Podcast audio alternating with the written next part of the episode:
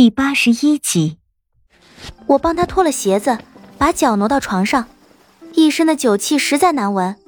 出门在外也没有什么衣服可以换洗，我决定了，明儿他一醒来，第一件事就得让他去洗澡。不过看他这双鞋子，应该是不能穿了。从离国边境回来的路上，正是阴雨连绵的时候，他的这双白丝软鞋已经满是泥污了。想起沐风亭那边有条山涧，眼下我的睡意也被打消了，索性拎过去洗洗，明儿他也好穿的舒坦些。我拎着鞋子出了房门，将门轻轻带上，还没走出去多远，便见君十三娘趴在一束桃花上，满脸乐呵呵的将我望着。啊，你倒是很会持家嘛，不像个公主啊。我笑了笑，走到她那棵桃树下。放下鞋子，抬头望着他。我从小也没有多少侍女仆人，简单的杂事我还是会干的。再说这一路，他护着个完全不会武功的我，也挺不容易的。他定定的瞅着我，似在思索着什么。半晌，他落下身子，一双赤足踏上碧绿的草地，脚上银铃叮叮一响。他打趣的朝我问道。你该不会是爱上他了吧？啊！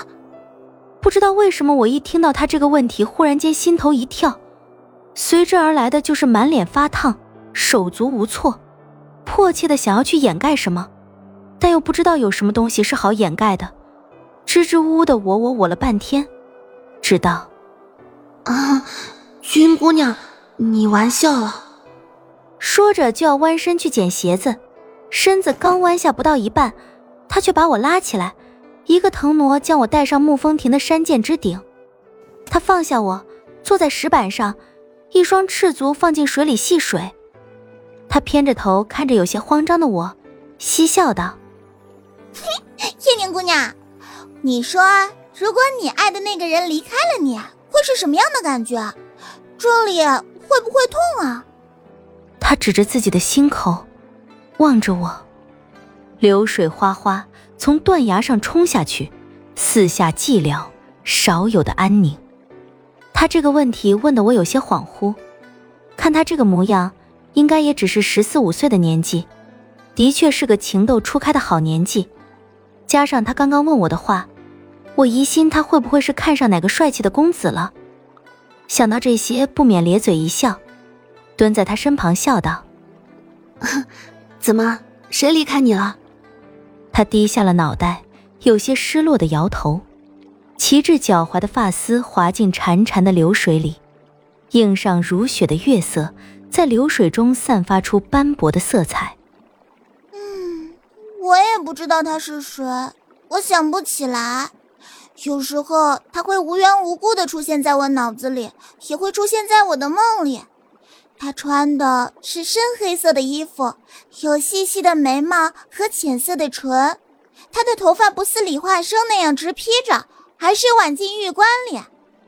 她将浸在水里的长发一寸一寸的拉起来，长发自离开流水，自然变干变顺，像是被密密的木梳梳过千百遍那样的柔顺光滑。嗯，就像这样。她把头发盘在头顶。做出头发盘在玉棺里的模样，他说着说着，忽然顿住了。嗯，好像他又不仅仅只是这样的，我想不起来了。他捂住发丝的手一松，柔丝宛如飞沙，随着夜风飘起，再次落入潺潺的流水中。我呆呆的看着他，怎么也听不明白他到底在说些什么，弄得我一头雾水。他说的那个人。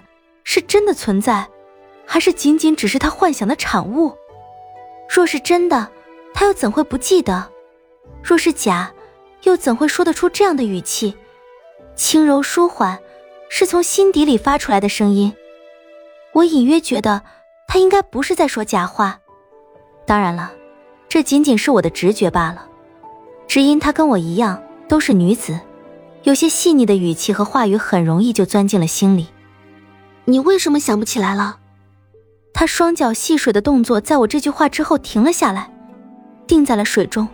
双手撑在身下的石块上，低着头，默默的说道：“有东西一直在阻止我去回想那个人，我只能想起那一段极少的记忆。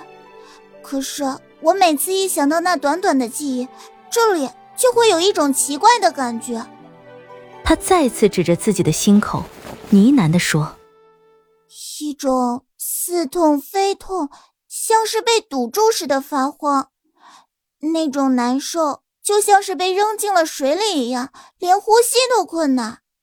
不论什么样的风景，都变成了灰色，也像是一种早已习惯的东西，忽然间被抽掉的失落和彷徨。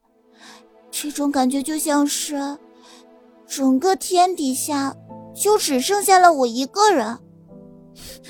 我还不知道，我算不算得上是人呢？你不是人是什么呀？你呀，倒是跟瑶瑶一样，小小年纪一定是常常溜进茶楼里听书了吧？走啦，脑子里想些什么呢？我还有事要做，你得把我送下去啊！我站起身子要把他拉起来，他望着静静流淌的湖水，默默的发呆。水中是他的倒影，头顶有浅浅残月。我现在就是那样的感觉。他继续戏水。声音恢复了之前的天真欢乐，对我做出一副灿烂的笑容。我想再坐一会儿，你自个儿回去吧。我看了看脚下的断崖，浑身一阵哆嗦。我的娘啊！我自个儿回去？这么高的断崖，我怎么回去啊？我可不是李化生，更不是你。身子却忽然被一阵清风托起，像一片树叶一般，慢慢的朝断崖下飘去。我回头望了他一眼，他仰着头望着天空中的明月，月光与流水泛起的光亮投在他的小脸上，他就这样呆呆的望着。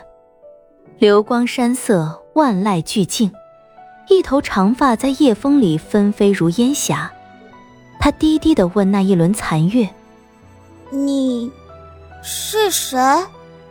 当我下到沐风亭的时候，回头望了一眼断崖上的君十三娘。